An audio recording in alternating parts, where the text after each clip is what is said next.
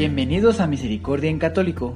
La finalidad de este podcast es compartirte la insondable misericordia de nuestro Señor Jesucristo, apoyándonos de literatura de santos como la biografía y diario de Santa Faustina, testimonios, temas para poner en práctica día a día para el crecimiento a la devoción de la Divina Misericordia. Comenzamos. Jesús, yo confío en ti. Ya de vuelta, queridos hermanos, pues bueno, el día de hoy vamos a continuar con la segunda parte de lo que viene siendo el tema 42. ¿Ok? Ser humilde es reconocer mi miseria, así podré recibir la tarea que Dios me encomienda. Ese es el título. Y en esta ocasión vamos a ver la segunda parte. Si no has visto la primera parte, bueno, pues puedes eh, ir a los episodios pasados para poder eh, tener el episodio completo ya después puedes regresar aquí. O si tú prefieres terminar este y luego ir al otro, pues como tú te sientas más cómodo. Bueno, pues eh, les recuerdo que también se está transmitiendo en YouTube en caso que lo estés escuchando a través de un podcast. Bueno, también puedes encontrarnos en el canal de YouTube en Misericordia en Católico. Y pues bien, ahora sí, vamos a comenzar. ¿Qué tal te fue la semana pasada, querido hermano? ¿Hiciste algo o cómo hiciste para rogar a Dios esta semana pasada y pedir sus luces para alcanzar a ver tu miseria? Es decir, lo que estuvimos viendo en el tema pasado. Ahora bien, esto llévatelo, medítalo y puedes eh, descubrir cuáles fueron las, digamos, la ruta que tomaste, ¿verdad? Para poder rogar a Dios nuestro Señor. ¿Qué te inspiró? ¿Cómo lo hiciste? Pues bien, en esta ocasión vamos a comenzar con una, mm, podríamos decir que una frase de lo que escribió Santa Teresa de Ávila. Yo se los voy a leer y de ahí pues vamos comenzando. Entonces dice así, la humildad es andar en verdad, que lo es muy agradable no tener cosa buena de nosotros, sino la miseria y ser nada. Y quien esto no entiende anda en mentira. Está un poco revol un poco, eh, como un poco complicada de entender tal vez, pero vamos descifrando. Entonces, Santa Teresa es muy directa al decirnos, es muy grande el reconocer que por mí mismo no tengo nada bueno en mí, sino mi miseria y mi nada. Es decir, si tenemos claro esto, ya estamos del otro lado. Voy a volver a repetir. O sea, cuando Santa Teresa nos dice que es muy grande el reconocer que por uno mismo no tenemos nada bueno, sino que lo único que tenemos es miseria y nuestra nada, eso es lo que nos va a mantener en la humildad. Ahora bien, también vemos que si no lo aceptamos, esta, esta frase, esta manera de pensar, entonces vivimos y andamos en una, una, mentira, en una propia mentira. Es decir, vivimos engañándonos a nosotros mismos.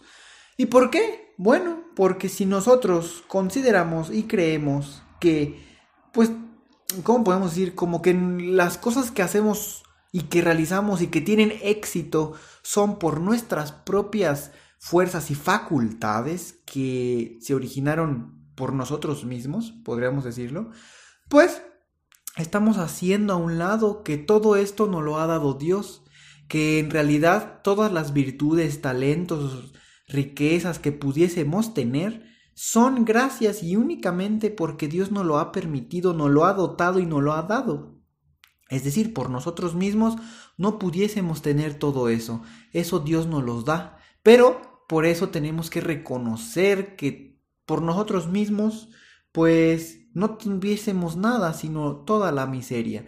Por eso, cuando... Eh, no recuerdo muy bien, pero...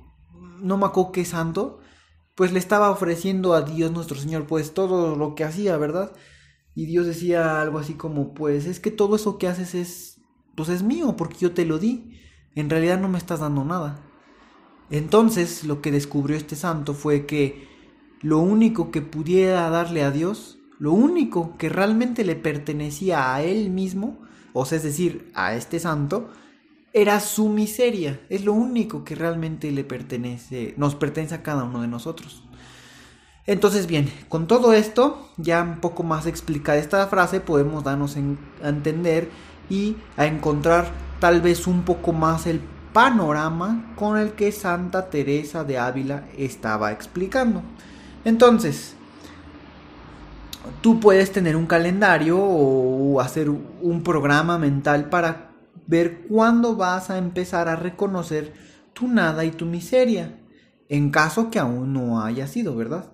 Y también si alguna vez te has engañado a ti mismo al no reconocer pues esto mismo, ¿verdad? O sea, esta miseria. Entonces, todo esto no es para hacernos sentir mal, sino para mantenernos en una humildad. En si tenemos algún logro en el trabajo, en, en el área que nos estemos desarrollando, todos esos logros, sí estar muy contentos, pero sobre todo muy agradecidos con Dios, porque es gracias a Dios que podemos y tenemos la oportunidad de lograr todas esas cosas. Y al lograr todo eso, tenemos que mantenernos en una humildad. ¿Qué quiere decir? Pues a lo mejor no hacer menos a aquellos que aún no han logrado obtener lo que a lo mejor tú ya, tú ya tuviste la oportunidad de obtener. Decir, yo ya pude, mira tú, o sea, como como alzar el cuello, podríamos decirlo, o, presumir, o todo este tipo de cosas. Y todavía peor, no ayudar al prójimo a poder conseguir lo mismo. O sea, es decir, si te pide ayuda, pues compárteselo, porque recuerda que todo a ti te llegó gracias a Dios, a la iluminación del Espíritu Santo. Entonces, si te llegó gratis, puedes compartirlo gratis. Y tú puedes tal vez decir, bueno, es que no fue gratis, estuve horas desvelándome, o estuve trabajando muy duro, o me costó dinero, por ejemplo. Pero todos estos medios son medios que Dios te da, que te brindó su divina providencia. Entonces, pues bueno, el, ayudar es una obra de misericordia y vas a complementar todavía más esto y puede ser una manera de retribuir a Dios nuestro Señor al ayudar al prójimo en algo que tú estabas buscando y ya lo conseguiste y en este caso el prójimo pues también tal vez trata de buscarlo y tú vas a ayudarlo y será la voluntad de Dios si también va a ser para él o no va a ser para él. La cosa es de siempre estar humilde, si tenemos un logro, algún, algún avance, pues claro, estar muy felices, muy, muy alegres, es una alegría que Dios te brinda, pero no caer en, en, la presunción, no caer en la soberbia, sino mantenerse siempre humildes. Pues bien, espero que haya quedado un poco explicado esto con esta relación, ¿verdad? De no sentirnos pues mal, ¿no? Con esa tarea de decir, ¿cuándo voy a empezar a reconocer mi nada y mi miseria? Como que de entrada pueden ser palabras como a lo mejor duras, decir, ay, ¿por qué? O sea, voy a andar reconociendo que no soy nada. O sea, por eso quiero aclarar un poco. A reconocer todo esto es empezar a caminar en la humildad. Reconocer que todo lo que tenemos, pues no es de no es porque nosotros lo hubiésemos creado eh, instantáneamente, sino son dones que Dios nos ha regalado y que los desarrollamos, ¿verdad? Aplicándoles algún trabajo estos dones y tienen frutos. Pues bien, vamos a continuar ahora, vamos a ir directamente a la palabra de Dios en eclesiástico o Siráside, como tú lo conozcas, en el capítulo 3, en los versículos del 17 al 20, y dice así. Hijo mío, realiza tus obras con modestia y serás amado por los que agradan a Dios. Cuanto más grande seas, más humilde debes ser, y así obtendrás el favor del Señor. Son muchos los hombres altivos y gloriosos, pero el Señor revela sus secretos con los humildes. Porque el poder del Señor es grande y Él es glorificado por los humildes. Pues bien, queridos hermanos, pues reafirmando nada más todo lo que hemos estado, pues yo les he estado platicando y ustedes escuchando, ¿verdad? El día de hoy.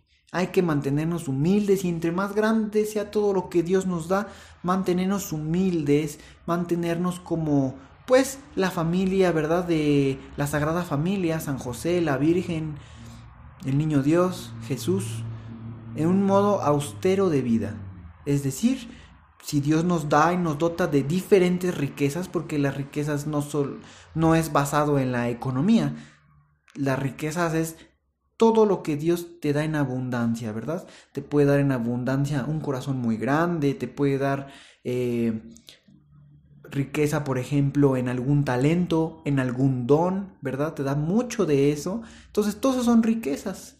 Vaya, entonces, eh, rodeado de todas estas riquezas que nos da Dios, entonces, aún así, mantenernos en un modo austero de vida, sino es decir, no mal usando todas estas riquezas. El ejemplo más próximo, pues, puede ser eh, la riqueza económica. Si Dios te bendice con riqueza económica, no es necesariamente para que eh, una para despilfarrar, malgastar, sino realmente concientizar y decir, ocupo dos, tres cosas eh, no sé, un, par de zapatos, dos, tres ropas, ya me vestí, estoy bien. Bueno, aunque tenga muchísimo más dinero, no quiere decir que voy a tener cuartos y cuartos llenos de pura ropa, sino ese dinero puede servir que Dios te da, que Dios te da, que Dios te bendice, pues también para ayudar al prójimo en, en algún proyecto que tú puedas imaginar o pensar para ayudar al más necesitado. Recuerda que Dios, pues todo lo que tienes te lo ha prestado y pues te lo presta también muchas veces para que tú seas la vía, el conducto de hacérselo llegar a algún otro eh, prójimo, hijo de Dios, ¿verdad? Así también fluye la divina providencia de nuestro Señor.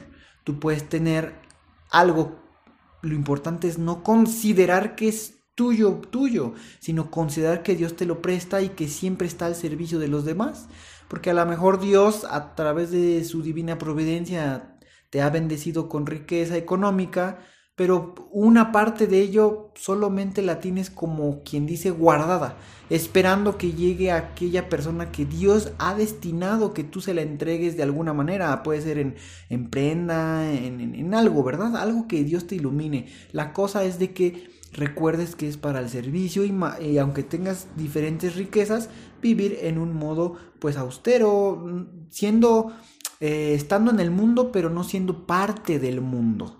Pues si nos dejamos consumir por el mundo, vamos a perdernos y nos vamos a desviar del camino que Dios tiene para nosotros.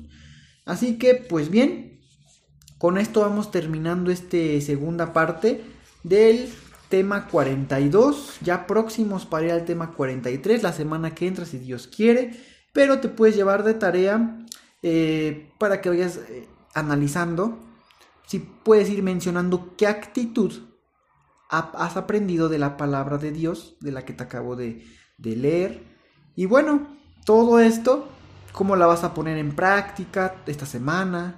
¿Cuántas veces vas a poder reconocer? Todo esto llévatelo de tarea de cuántas veces has reconocido esta semana pasada la miseria ante Dios, tu miseria ante Dios nuestro Señor y ante ti mismo. Es importante también reconocer ante uno mismo y de esa manera vamos a poder ir avanzando.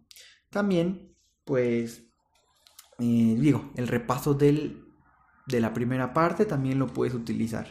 Pues bien, muchísimas gracias por continuar aquí en Misericordia en Católico. Sigue, si es tu voluntad, compartiendo todo esto. Recuerda que al compartir, pues evangelizas a, a más, a más hermanos, a más prójimos que es, todos pues estamos en la necesidad absoluta de, conocer la misericordia de nuestro Señor y pues bueno, que estos medios electrónicos nos sirvan y nos ayuden a también poder evangelizar más rápido a todo el mundo, ¿verdad? Porque antes, en el, pues, cuando empezó todo esto, y me recuerden a los apóstoles, pues ellos tenían que caminar de ciudad en ciudad o de pueblo en pueblo, o sea, tenían que caminar, desplazarse, algunas veces, pues, durante todo un día, o a veces varios días, o atravesar algún lago, ¿verdad? Para llevar la palabra. Y en esta ocasión, pues, tal vez lo único que hay que hacer es utilizar los medios electrónicos y, por ahí compartir todo esto, ¿verdad? De los medios que tú conozcas, que uses en tu país o demás, le das compartir y rápidamente puedes cruzar continentes en unos segundos. Pues muchas gracias, que estén muy bien y que Dios los bendiga. Hasta pronto.